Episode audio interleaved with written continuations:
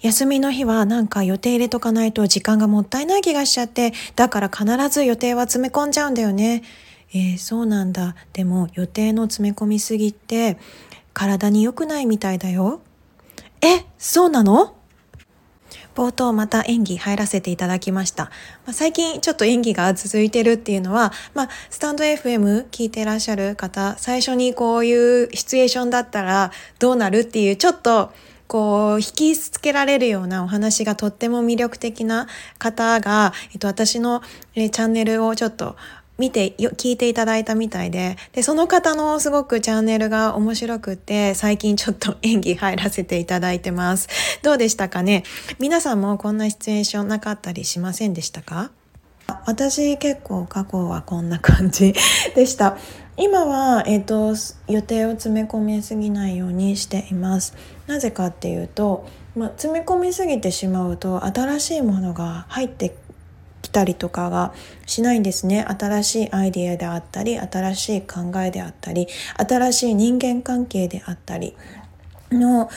私もすごく、えっと、都内に住んでいて皆さん忙しそうにされていて時間をねなんかもったいなくて予定がないってことが、えっと、すごく虚しい気持ちになっちゃうから、えっと、必ず、えっと、予定を組むようにしていました。でもこれってすごく体に良くないことだということに気づいてから、えっと、予定は無理して入れないようにしています。特に一人時間を大切にするようになりましたね。一人の時間って昔はあんまり好きではありませんでした。なんかやっぱり虚しい感じがあったりしてただ、えーと、一人の時間持つようにしましょうっていうことを、まあ、私が言っていたヨガのクラスの、まあ、ルールというか、まあ、そこに、えーと、一つに記載してあったので、まあ、自分で、えーと一人の時間を作るようにしました。あそれ以外でもさまざまな本を読んで一人の時間を作ることはすごく大切であるということを学んでから、えっと、必ず一人の時間を作るようにしています。まあね、あの一番大きな例としては、まあ、大きな、まあ、壺の中に、まあ、あなたは大きなえっと、石ころとちっちゃな石ころどれを入れますか？なんてお話があります。あどれから入れていきますかね？あねちっちゃいことを詰め込みすぎちゃった後に大きな石って入れられないじゃないですか。で、えっと、優先順位もそうなんですよね。細かいまあしょうもないどうでも良いことって言ったら変ですけれどちっちゃいものを、えっと、詰め込みすぎてしまうと本当に大切な大きな石大きなことを入れることができなくなってしまって全て後回しになってしまう。それがいつかやろういつかやろうっていうことになってしまってそのいつかっていつ来るんですか？ってことになっちゃいます。優先順位ってのが必ずありますから自分にとって何が大切であるかあこれをすごく考えることは大切になってきます。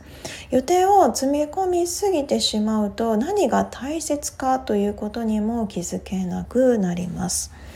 あとまあ大きなこととしては、まあ、予定を入れてしまうとまあ、家の中の空間がちょっとおろそかになってしまう私結構家が、えっと、物で溢れてたんですよ。いろんなものを、まあ、仕事のストレスだったりそういったもので買ってしまって物がすごく溢れていました。で、えっと、結局物が溢れてしまうとなんか家にいても心地が悪いから外で、えっと、物を消費したくなったり外にどうしても出かけたくなっちゃいます。今は家をすごくきれいにしたので、まあ、家にいてもすごく心地がいいしあの家でさまざまな作業をするようにしています。あね、心もそうなんですよね結局、まあ、あのどうでもないしょうもないことで、えっと、もので小さなもののやっぱり積み重ねで、えっと、そういったものを埋め尽くしてしまうと大きなもの大切なものが分からなくってそういったものが入ってこなかったりします。ですから、あの本当にあの何が大切であるか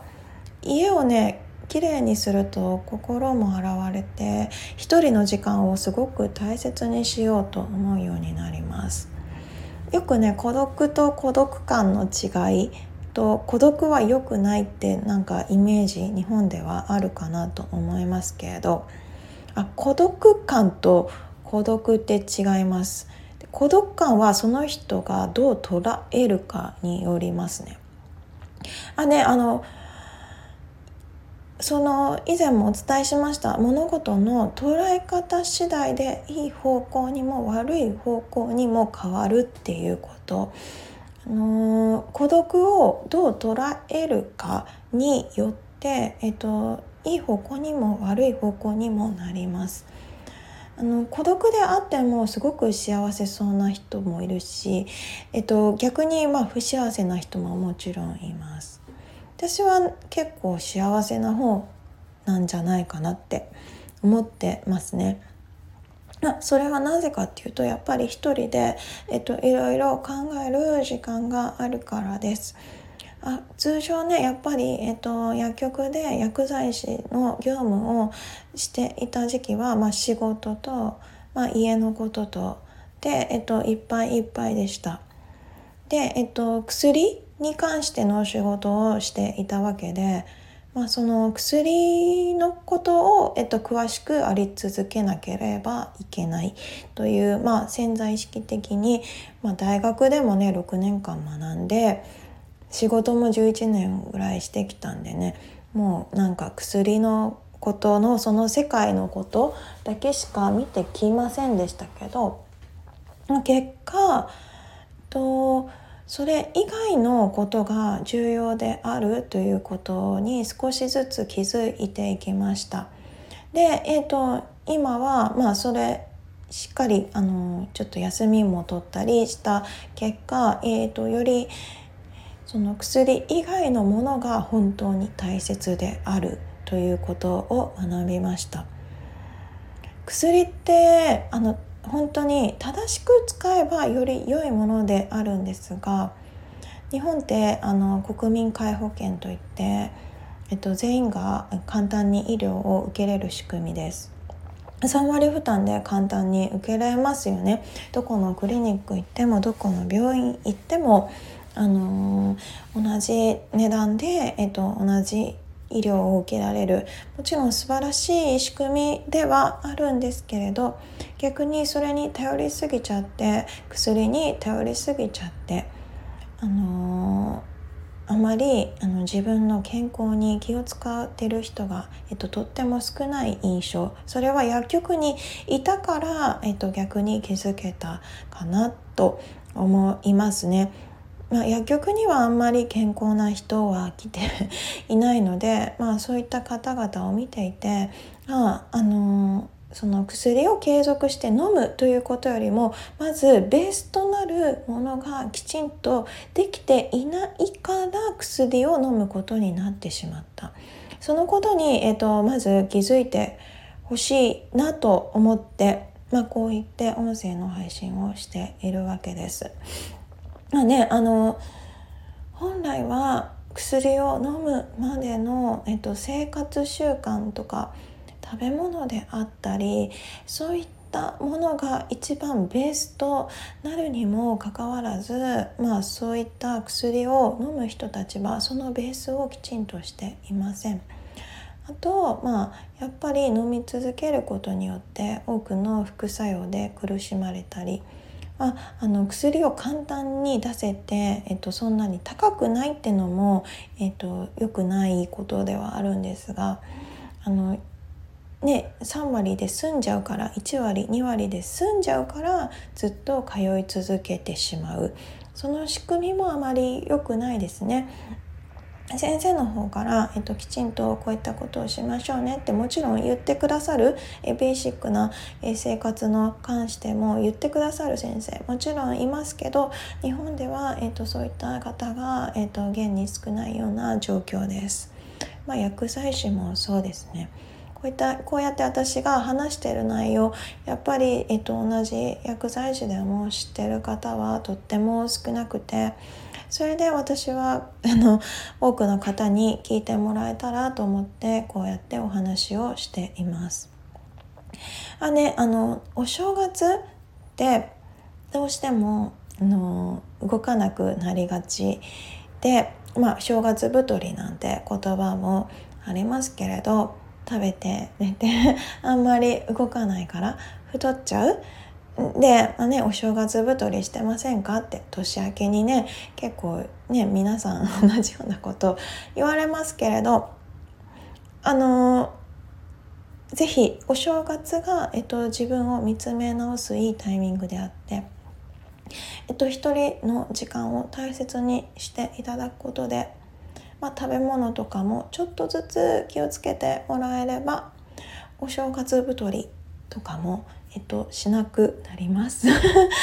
実はお正月に使われる、まあ、おせち料理日本でとねおせち料理なんかあります。あね、おせち料理は、えっと、日持ちをさせるために多くの、えっと、食品添加物が使われてたりします。あのお塩であったり保存を効かせるために大量のお砂糖が使われてたりします。あねあのそれはそれで昔からの素晴らしい技術腐らせないために行った素晴らしい技術ではあるんですが、まあ、そういったものを食べてしまうとやはり依存性が高くて、えっと、太ってしまったり体重が増えてしまうのは当然のことになってきますから。あね、そういった、えっと、保存が効くようなもの超加工食品も含めてですねあの年末年始お店がやってないから、えっと、簡単なものって言って、えっと、そういったものに、えっと、してしまうと太ってしまうのは当然のことになります。ですから、まあ、できる限りね自分で、えっと、作ったものを食べていただく。あまり濃い味付けであったり調味料を大量に保存を効かせるような添加物をたくさん使ったものをなるべく食べないようにとか、まあ、ちょっとずつ気をつけていただければのお正月太ったりすることもないですね。あの食べ物は一生続くものであって食べないと人は生きていけないしまあね、ダイエットもずっと続けるものになってきますからそれをまああのどのように続けていくか短期的に終わらせてしまうと必ず反動があります。ずっと続けられるものこそあのダイエットダイエットって食事って意味なんですよね英語で言うと。からあの痩せることダイエットイコール痩せることではない食事だから食事をきちんと続けていけられるかその食事をですねあの好きなものとかあのあると思います私はスパイスなんかが好きですけれど、まあ、その人が好きなもので続けていけるものを、えっと、ぜひ、えっこの期間に考えていただいて続けていただけたらなと思って今日は配信をおしまいにします。と一人時間とかそういったことに関して書かれた本に関しては、えっと、下の概要欄に貼っておきます。あとこの番組がいいなと思っていただけましたら是非いいねとチャンネル登録していただけると通知が来ますので是非チャンネル登録もよろしくお願いします。このチャンネルでは皆さんからいただいた情報をもとに私の経験から感覚的なものではなくきちんとした理論根拠データに基づいた日々の生活に役立つ情報をお伝えしています。今年もよろしくお願いします。良い一日をお過ごしください。皆さんバイバイ。